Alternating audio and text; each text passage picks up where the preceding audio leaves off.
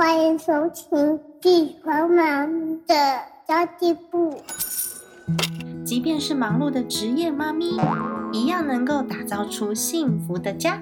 从育儿、财务知识到自我成长，我们都要样样精通。我是精算妈咪 Sandy Two，我会在这里透过自己自身经验的分享，以及访谈各个领域的专家达人，让你跟我一起打造属于我们自己的理想生活。Hello，大家好，欢迎来到精算妈咪的家计部，我是陪你精算生活、创造理想人生的 Cindy Two。最近听到很多朋友开始分享说啊，要交保费了呀，然后我的那个 FB 的社团里面也有妈咪在问说，希望知道保费合理的范围怎么计算，然后大家一个月都缴多少保费，或是怎么样计算保费的支出才算是合理的范围。然后我就看到那个文章下面有很多的舍友们。很多的听众朋友很热心的给出非常多很棒的建议，我觉得我听众真的都蛮厉害的，也就是质感很高，大家都很有避险的概念，而且很开心，就是大家一起让我的精算妈咪存钱社变得更优质，真的非常的感谢你们了。那么在社团里面发问的是一位 Cynthia 妈咪，她其实是一位我非常崇拜的三铁妈咪哦，她生完两个宝贝之后胖到。七十几公斤，七八十公斤，然后他高度纪律的靠着运动跟饮食瘦回了四十七公斤，而且还因此完成了三铁，并且是持续的训练当中。我觉得这种遇到困难跟挫折，他不退缩，而且非常乐观，也没有放弃。这真的是爆强的耶！像我现在，我要是瘦不回去，我就在觉得说啊，天哪，瘦身好难哦。这个部分我真的是毅力就不太够，所以我也很想要请他来分享。如果你想要听三铁妈咪 Cynthia 分享的话呢，请你留言告诉我，然后我去撸他来帮我们做一个分享。那今天最主要还是针对保险这个问题来做讨论哦。首先，我想要请大家先想一想，你为什么要保险？应该蛮多人会说，哦，因为怕发生意外啊，万一生病了需要钱怎么办？所以，我们这一集就来聊聊，你买保险是为了解决什么需求？听清楚喽，这很重要哦。你买保险是为了解决什么需求？你买保险是为了解决什么需求？很多人都会忽略了这一点，就觉得说，哦，我买了保险，哦，OK 就 OK 了这样子。所以呢，刚刚有讲到需要钱嘛？需要钱是一个重点，因为保险本身就是为了补贴意外发生时候的经济损失，对吧？所以，一旦有风险发生的时候，我就得用保险公司给我的这个钱来去补贴。所以，我认为保险应该要从自己的需求出发，从需求去回推我需要多少保障，最后我再来检视这个保障的金额是不是我自己可以负担得起的，大约占收入多少比例。否则，你买到再好的保单，就是大家在推荐的保单，保额高了也会觉得很贵、很浪费，因为我用不到；但保额少了，就算你意外发生的时候，到时候还是起不了补偿作用，那其实也没有什么太大的帮助。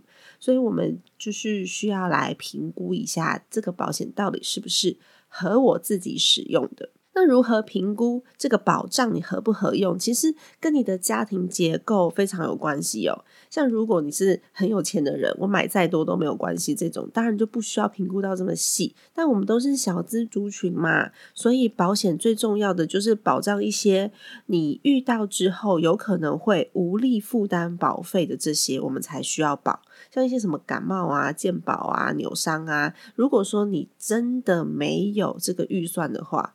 当然就不用列入考虑啦，因为那是我们在受伤的当下是可以自己负担的，所以我们需要想想哪些是我们遇到这个状况之后会无力负担的，例如说重大疾病、失能、癌症，或者是发生很严重的意外无法工作这种。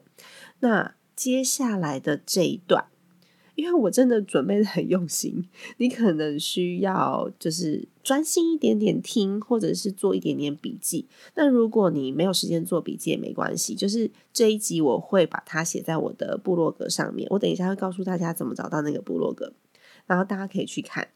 那第一点就是关于寿险，寿险保的是什么？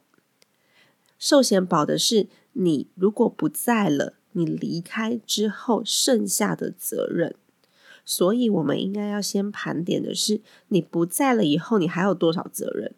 假设你小朋友现在五岁哦，爸爸妈妈六十五岁好了，你需要支付长辈的孝亲费、跟小孩的生活费、跟教育费。假设这是你的 situation，就是你现在的状况，那么孩子从五岁到十八岁的生活费跟教育费。还有父母亲六十五，假设活到九十岁，六十五到九十岁的孝养费需要多少钱？这个额度就是你需要考虑的寿险额度。因为小朋友十八岁就可以自力更生了，父母亲可能九十岁他也不在了，或是那时候孙子、你的儿子、你的孩子也很大了，可以改由孙子孙女抚养。这个期间。假设你还有房贷或是房租要支付，那么也要算进去这个寿险额度，因为你总不能说你不在了以后，老的小的付不出房租，然后到时候没地方住。但其实好在的是，我们其实不需要算到满额，你知道吗？因为我们还有另外一半嘛，另外一半还在赚钱。这个部分呢，你就可以不用估到一个全额，你只要估到能够帮助另外一半减轻压力的这个金额就可以了。所以你就不用买多，也不用买少，就是算到一个刚刚好。那假设你有很多钱的话，你就可以买多一点这样子。那么呢，如果另外一个状况是你的父母亲自己有退休计划了。而且他们在年轻的时候就已经把房子也买起来，也没有房贷了。那么你这时候需要负担的费用，就是你孩子五岁到十八岁的生活费跟教育费，这个额度就是你的责任额了，并不是越高越好哦。所以刚刚有讲到。合用才会最省保费。像我刚刚讲的，呃，上一个状况是你还有爸爸妈妈要抚养，还有房贷要付，然后小孩要抚养，这时候你的寿险保额就会比较高。但是如果你爸妈已经退休了，而且他们也没有房子的问题，你的孩子可以不跟爸妈住在一起，这时候呢，你的寿险保额就会比第一个情况再低很多，因为我们身上的责任。减轻了，所以你的寿险保额就不需要这么高。所以刚刚有讲到，刚刚好合用最省保费，而且会在意外发生的时候让家人都有保障。那随着小朋友的年纪越大，他其实可以自己赚钱了。父母亲的年纪越长，他其实可能就会不一定需要我们了。那这时候呢，我需要的寿险保额就会大幅的减少。那到时候呢，有可能。孩子也大了，你就不需要缴这么多的寿险的保单费用了。我其实有一个在做保险的长辈朋友，就是他自己本身是做保险的，然后他是我们的家族长辈，他都跟我们讲说：“哦，我已经帮我孩子准备了八百万了，如果我不在了，这应该可以让他生活到大学毕业。那如果他够争气要出国念书的话，这个钱也都够，所以就麻烦你们帮忙照顾他。”其实大概就是这个概念，就是你你剩下的这个责任就是这个额度。刚刚讲的，就我这个长辈他保了八百万，其实算是蛮合理，蛮因为他希望孩子可以出国念书吧，这跟你的期待也有关系哦。那如果你的孩子念的是公立的学校，全部都念公立的，然后全部都是在台湾念书的话，其实你不需要准备到这么高的金额的。那另外有一个姐姐呢，他的爸爸妈妈在他很小的时候就不在了，他是哥哥姐姐抚养长大的，也没有生小孩。他就跟我说，他的寿险保了，也不知道受益人要写谁，因为如果写哥哥姐姐的话，哥哥姐姐也不见得需有这个需求，所以他就把所有的预算用在医疗上。为什么用在医疗上呢？因为他希望在他生病的时候呢，他不需要哥哥姐姐。花这么多的时间来照顾他，所以他就把它用在医疗啊、失能啊、长照上面。那寿险他就不保了，这也是有可能的哦。所以看我们要转嫁多少风险，我们就保多少的保障。医疗险的部分也是一样，要看你要转嫁什么样子的风险。这一部分呢，我其实想了一下。然后我也小小 murmur 了一下，因为我觉得保险证就是你手上现金越少的家庭，你越需要，需要的越多，因为你意外发生一次就够你破产了。那现金少的家庭通常会舍不得买保险，因为买起来真的很贵，然后每次在付钱的时候心都会淌血，有没有？反而是那种有钱人呢，他们发生的意外，其实就领现金来进行医疗就好啦，他们比较不需要保险，但是他们反而比较有钱可以去买保险。我就觉得啊，天哪，这部分让我觉得很感慨，但是没有办法，这就是一个你知道。社会现状啊，所以我才会鼓励大家，就是你算到够用就好了，不要花太多的钱，然后也不要说不够用，到时候家里面还是破产，那没有用嘛。那呃，下一个部分呢，我就要讲到失能险了。失能险是指如果你发生意外或是生病，然后你没有办法工作赚钱的时候该怎么办？其实有一个很糟糕的情况，就是半残了。半残意外险它会付一半，但是 寿险就是意外险会会负责赔赔一部分，但是寿险是不赔的。但如果你是家里的经济来源，你没有了固定的薪水进来，这时候该怎么办？其实失能保障的计算方式也是从需求出发的，你要看看你现在的生活费要多少才能活。假设你现在每个月的生活费哦要三万块，包含你的家庭支出要三万块支出才能活。那另外呢，你有可能会没有办法照顾自己，然后你也没有办法上班，所以另外还要再花三万块请看护。那医疗费用每个月回抓这个复诊啊、复健啊，这个我们在做。哎，我怎么突然觉得 我讲话很像贝贝？这个这个，就是我们在做一些就需要的医疗的时候，一个月可能挂号费之类的支财可能要个五千块，因为已经在做治疗了嘛，然后也许医疗费用就没有当初这么重，就算个五千块。那失能之后呢？小孩还是一样啊，跟刚刚算寿险的方式是一样的。小孩还是要念书、吃饭到十八岁，父母亲还是需要照顾。假设都是念公立学校，然后校清费维持不变，你每个月需要现金八万块。假设哦，你算的金额是你需要现金八万块一个月。这个金额是有加上看护跟医疗的，所以你会觉得天啊，怎么这么高？没错，因为你如果没有办法工作，你自己还会另外花到医疗跟看护的钱，会比你原先在工作的时候的花费还要高。假设我算出来每个月要花到八万块，一年就是九十六万。假设你十五年没有办法工作，为什么算十五年？因为失能保障可以可以保障到它最长是十五啊，十五年就是一千四百四十万。所以这个费用的计算方式就是每个月的生活费加上看护费加上医疗费加上教育费加上你的校庆费乘以十五年。那万一住院了怎么办呢？你想要住健保房、双人房还是单人房？这个他带出的住院日额都不一样哦。而且有时候不是你说哦，我要我住健保房就好啦，我要住健保房就一定会有的。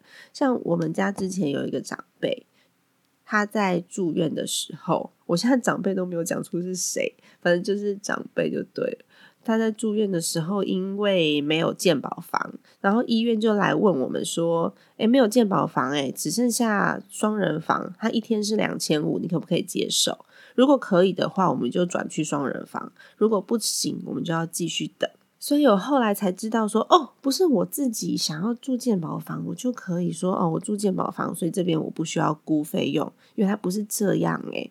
哦，那我自己在算这个住院的日额的时候，我就是用双人房来预估的费用。另外，家人可能还要上班，那医院的看护是大概一天两千五左右。那这样子的实支实付的医疗日额一天就要五千块喽，两千五是双人房嘛，就是万一没有健保房的时候，那两千五是如果我的家人要上班，有人需要照顾我的话，也是两千五，所以医疗日额就是五千块。所以医疗日额呢，其实就是我的住院费加上看护的费用。那如果说你家里面的人口众多，你一定会有人照顾你，你看护的费用就可以不用估了。但是现在其实一般家庭啊生的比较少，就会需要这个金额。那还有另外一个状况是，之前我爷爷在生病的时候，他住院住了一年多，然后病危通知大概不知道发了 N 遍了，但是爷爷一直都还就是还还活得很好这样子。那他就一直在医院里面。我奶奶其实生了六个小孩，那假设六个都结婚，就有十二个人，加上孙子孙女。其实我们人超多的，根本不需要请看护。那我的这些姑姑，还有我爸爸，还有我们，我们大概两三个礼拜才会轮到我们去照顾爷爷一次。不过呢，我们其实不会抽痰，你知道吗？我们没有办法帮他抽痰啊，或是清大小便啊，然后全身按摩这些的。所以当时我们是去陪他了，但是我们还是有请看护，这可能也需要稍微考虑进去。那像我们这一代，通常都没有那么多小孩。嗯，没有那么多小孩的话，当然就不可能有人来照顾你啦。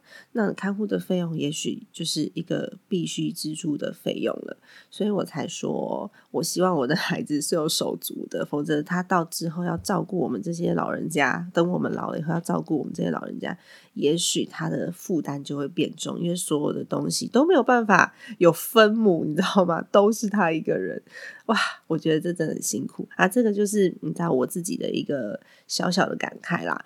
那一般医疗的杂费比较难预估，因为会有一些什么特效药啊、进口的药啊、高端的自费医疗啊，或是有一些药，你如果健保药用不好，你得用到其他的药的时候。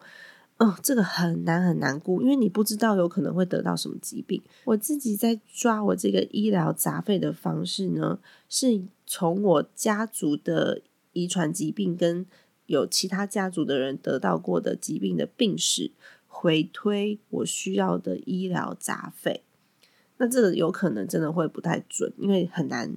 预预测嘛，那如果超过的话，你就要自己去付这个金额。不过因为你有把它估进去了，所以不至于会超过负担，让你全家陷入一个愁云惨雾，比较不至于啦。那如果是遇到重大疾病怎么办？接下来我们讲重大疾病哦。重大疾病突然会需要一笔的治疗费，所以它是一大笔的收入。然后你还会有收入中断的风险嘛？因为重大疾病就。很可能不能工作。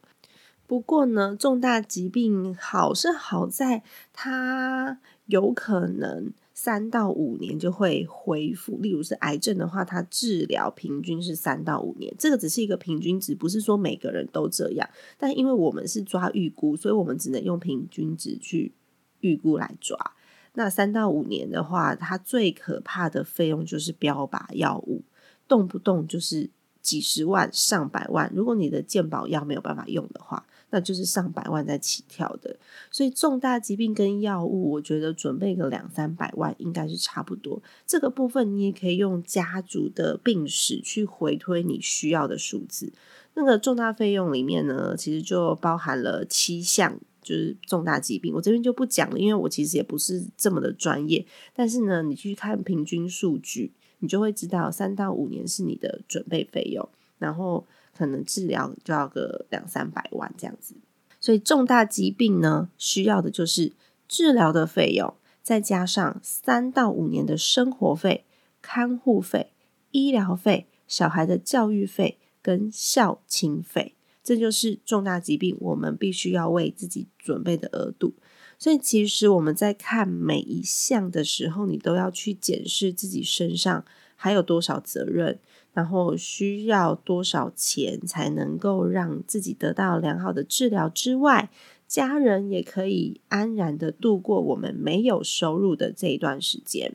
通常我刚刚有讲家庭生活费、子女孝养费。父母孝养金、房贷、贷款也是哦，房贷、信贷、车贷这些都是。因为贷款如果说我们没有缴完，那出了意外我们没办法赚钱的时候，谁要缴？是你的爸爸妈妈要缴，还是你的小孩要缴，还是你的另外一半要缴？这个都要考虑清楚。我们再来考虑这些疾病会花多少的钱，家里有没有人可以照顾我，需不需要看护？住院了，我要双人房还是单人房？回推这个保障。我不知道大家听到现在有没有一种就是一个头两个大的感觉，但其实那个费用就是那一些啦，就是你自己的责任嘛，不是医疗，就是我家里面要生活的钱，其实就这两项而已。那我其实不太会去只开一家的保险。我会请有经验的保险经纪人，或者是我比较有经验的保险业务员朋友，然后帮我去比较一下各家的保险，或是多请几个人，多请几个有经验的人，同时来审视这个需求要怎么样组合才能达到我要的效果。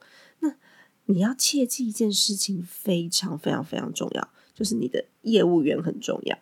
如果你明显感觉出这个人是为了业绩，他不是为了你着想。请你立刻换人。其实我自己在保小孩的医疗险的时候，就小朋友刚出生，他第三天就保保险了。我在他出生之前就已经请朋友帮忙看了几个名字，因为我有朋友是在帮人家算名字的嘛，请我就请朋友帮忙看了几个名字是我喜欢的，大概四十几个。然后呢？我一出产房在恢复室的时候，我就立刻赖我朋友说，呃，他几点几分出生？然后我朋友就赖了几个名字给我，隔天我们就去报户口了。然后三天后我们就去保保险了，超酷的！我自己就是一个非常有效率的人。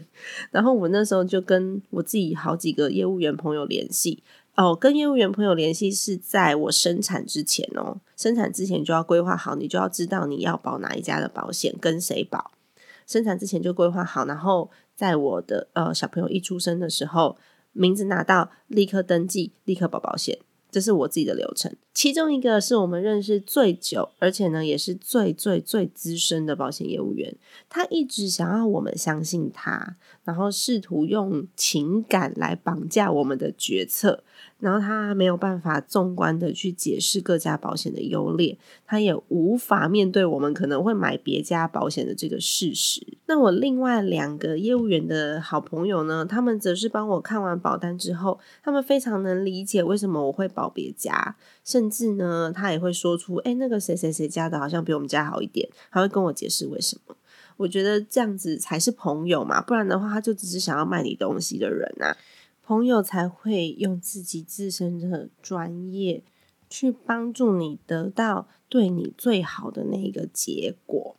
所以，因为 c n Two 不是保险专业，而且我觉得保险真的是极度复杂又困难，我也无法跟大家保证说我自己保到的一定是最好的，一定是最便宜的。其实很难，不可能的。但是，其实我还是会。搞清楚了以后才做决定，然后那个额度是我可以负担的，即便它不是最便宜的，我也不一定知道最便宜到底哪一间呐。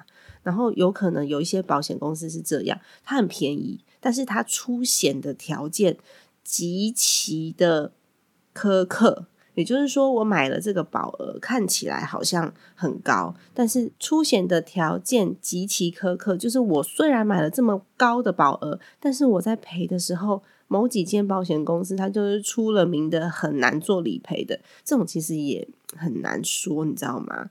所以我觉得大家就是保了之后呢，你觉得你已经做到最好了，已经心安了就行了。最后我们再来检视这个保单的金额总价是不是我们自己可以负担的，大约占收入的多少比例？也许规划之后达不到标准，例如说太高或者太低，太低就是没有问题嘛。如果太高的话，我们就可以调整看看，可不可以用比较便宜的定期险来加强。定期险常常会用在寿险的部分，那就是小朋友还小的时候，父母亲我们的父母亲也都还健在的时候，这个期间的保障。因为这时候若是家庭支柱不在的时候呢，影响是最大的。但是因为定期险有一个极大的缺点，就是它到后面会越贵越买不下去。随着你的年龄越高，定期险就越贵，贵到最后你就受不了了。但是呢，在此时此刻是你需要的东西。在孩子长大之后，保障跟保费就可以降下来了。刚有有听清楚吗？就是此时此刻，我们假设我的定期险买的寿险保障额度是好三百万好了，还是五百万好了？也许孩子十八岁之后，你就可以降到一百万，就是留给他创业的钱就好。那如果说孩子再大一点，或许就可以不用买了。那预算低也可以利用这样子的方式来加强你自己的保障。那另外一个可以加强保障的方式就是产险，通常它的状况是产险呢跟寿险是不太一样的，这部分我就不解释了，因为我也不是保险专家。就只要你在跟你的业务员沟通的时候，你听得懂就好了。产险通常保费低，保障高。但是产险公司的缺点是，一旦你出过险，出险的意思是你发生过意外，他们赔过你钱，叫做出险。一旦你出过险，或是你的年纪变大了，或是他这项商品停卖不再卖了，我们就不能够续保了。那如果说出险之后不能续保，我们要怎么样去利用它呢？因为它的保险的保障高是优点嘛，所以我们就可以用在加强那些。不用续保的意外，什么叫做不用续保的意外？比如说意外的死亡、意外的失能，这些呢，就算是寿险，我们也不见得可以再继续使用。那至于呢，小小的意外的那些日额，跟小小的意外的那些实支实付，我们就可以用寿险来做。小小的意外是什么？扭伤或者是小车祸这种意外，你保寿险的话，你还可以再续保。可是你如果保产险的话呢，你就不能够再续保了。所以刚刚我讲的是什么？刚刚我讲的是，我们如果发生你不需要续保的意外，例如说意外的死亡，我们用产险来保，这样子呢，保费低，保障高。那如果说是意外的扭伤，这种我们就用寿险来做。所以其实我们是可以寿险跟产险同时拥有的，只是那个额度你自己可以来做讨论。那如果这个金额已经高过自己负担了，怎么办呢？那我可能会牺牲一些项目，例如说，我可能从单人房改成双人房，或者是我有一些自付额的额度，可能就必须要调低。那到时候真的发生了意外，或许我会需要付多一点点钱，但是至少现在的生活费是不受影响的。所以回到我们保险要买多少钱才合理，这是大家最想要知道的，对吧？什么叫做合理？如果你的保险金额是符合预算的，但是你遇到意外的时候的保障不是你要的，就没有意义啦。所以这个钱到底是多少才合理？我觉得不是用金额跟一个 percentage 跟一个比例来做计算的。你检视完之后，来看看自己的保险够不够。大部分的书籍跟专家学者都告诉我们，大约抓的是十趴，就是收入的十趴，一个 ten percent。但我觉得这是一个非常大大大大的同则。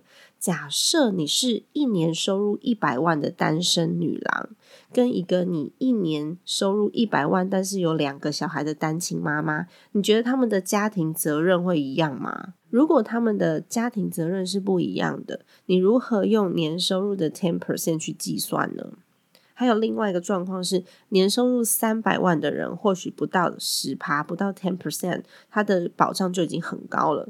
但是年收入三十万的人，可能 ten percent 他买不到什么有保障的保险，这样子的差异，我相信大家都听得出来。而且我们可支配的现金也不一样啊。假设年收入三百万的人，大家的全家大小都靠他养，他自己可能要养五六个人，他的现金流剩下的钱其实不多诶。那年收入低的这个人，假设他住家里又不用付孝亲费，爸爸妈妈都准备好了，他可利用的现金流或许会比那个收入高的人还要多。所以重点是你买到合用的保障才行啊。所以到底这个费用要怎么样才合理呢？我反而会用我自己手上的现金来做计算哦。怎么算呢？我会用我的收入扣掉保险费，扣掉生活费。然后它就会有一个金额是你的现金余额，对吧？这个现金余额剩下多少？因为剩下的这些钱是我们会拿去做长期投资的钱，它是我未来的退休金、子女的孝养费，还有长期计划，比如说买房啊、创业啊、环游世界的费用。所以如果你扣掉你的保险金跟生活费，算一算你都存不到钱，那你当然得调整啊。那如果说你算一算，你每年还可以投个几十万，甚至说你算一算，你每年还有一百万，拿去滚三十年退休的这个金额是够的，那你就可以把这个预算拿去投入，规避一些你随便发生一次我们都承担不了的风险。所以大家这样不知道有没有听得够清楚？我觉得我这段讲的好模糊哦。就是你扣除掉一整年你的费用，你支出的费用，你还剩下多少钱？如果你有剩钱，这些钱可以拿去投资，那很 OK。但如果说你剩不下多少钱，那当然我们就得调整。那剩多少钱会够这件事情呢？要怎么计算呢？啊，这个又可以另外讲一集了。天哪，怎么的人生这么的困难？好。假设我们退休需要一千万，假设好，然后呃，我们假设我们的投资绩效是四趴，你要用你现在的年龄每个月投入的钱去算，你六十五岁或者是六十八岁，就看你要几岁退休之后，你靠这笔钱可不可以滚到一千万？如果可以的话，这笔金额就是你每年需要投入的退休金。假设你扣除了保险费跟生活费，你还能剩下这些钱，其实就够你退休了。也就是说，这个预算你就可以拿去调整到其他的地方去了。哦，天哪，怎么这么复杂？我希望大家听得懂，听不懂再来问我好不好？因为有些东西真的是你要看了表格，或是我们要详细的纸本算给你看说明，才会比较容易理解的。那么现在我们就回到保险这边好了，我来统合几点，是我们怎么评估保险费合不合理的。一就是我们付了多少钱买保险这件事情本身没有意义。重点是我们买到的东西适不适合。第二点是，我们要用需求的角度去回推可能用到的额度来评估我们的保险额度。三，如果说我的保险金太高的时候呢，我要如何调整成我们可以负担的保险额度？这也是个学问哦。你必你要省到哪里去？用什么样子的方式来省？像我刚刚讲的嘛，有可能会用到产险或是定期险来做加强，但是呢，也有可能会需要浓缩你自己本身的需求。第四点，调整完之后能存多少钱？这些存下来的钱。可不可以够你退休或是完成你的梦想？好，这四点注意喽，但那是你自己要去计算的哦，我没有办法帮你算。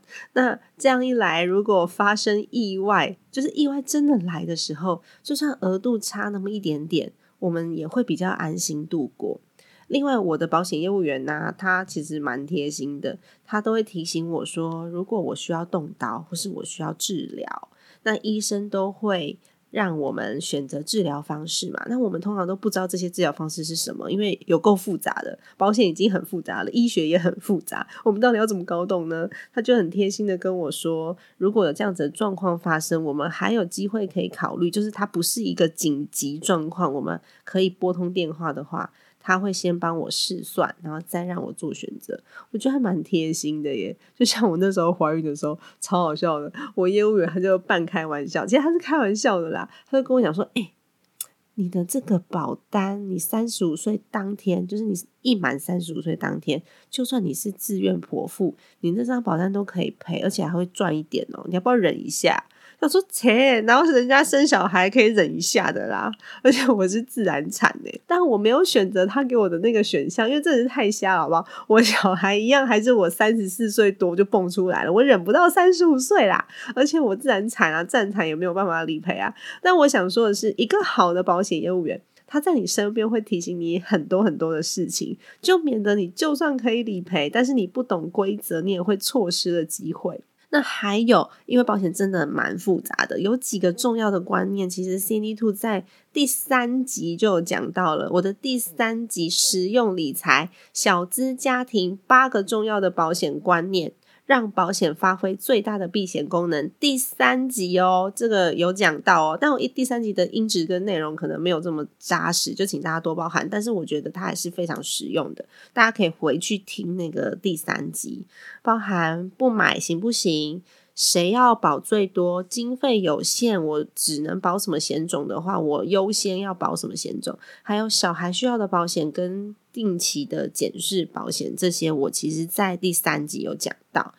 那第三集。跟第七十九集的内容稍微复杂了一点，我会整理成简单的文字跟表单同步更新在我的部落格上面。我现在还没有更新啦，但是我会同步更新在我的部落格上面。那你只要打上 cindy two dot com slash insurance one 跟 cindy two dot com slash insurance two 就可以找到了。那它的拼音方式是 s a n d y。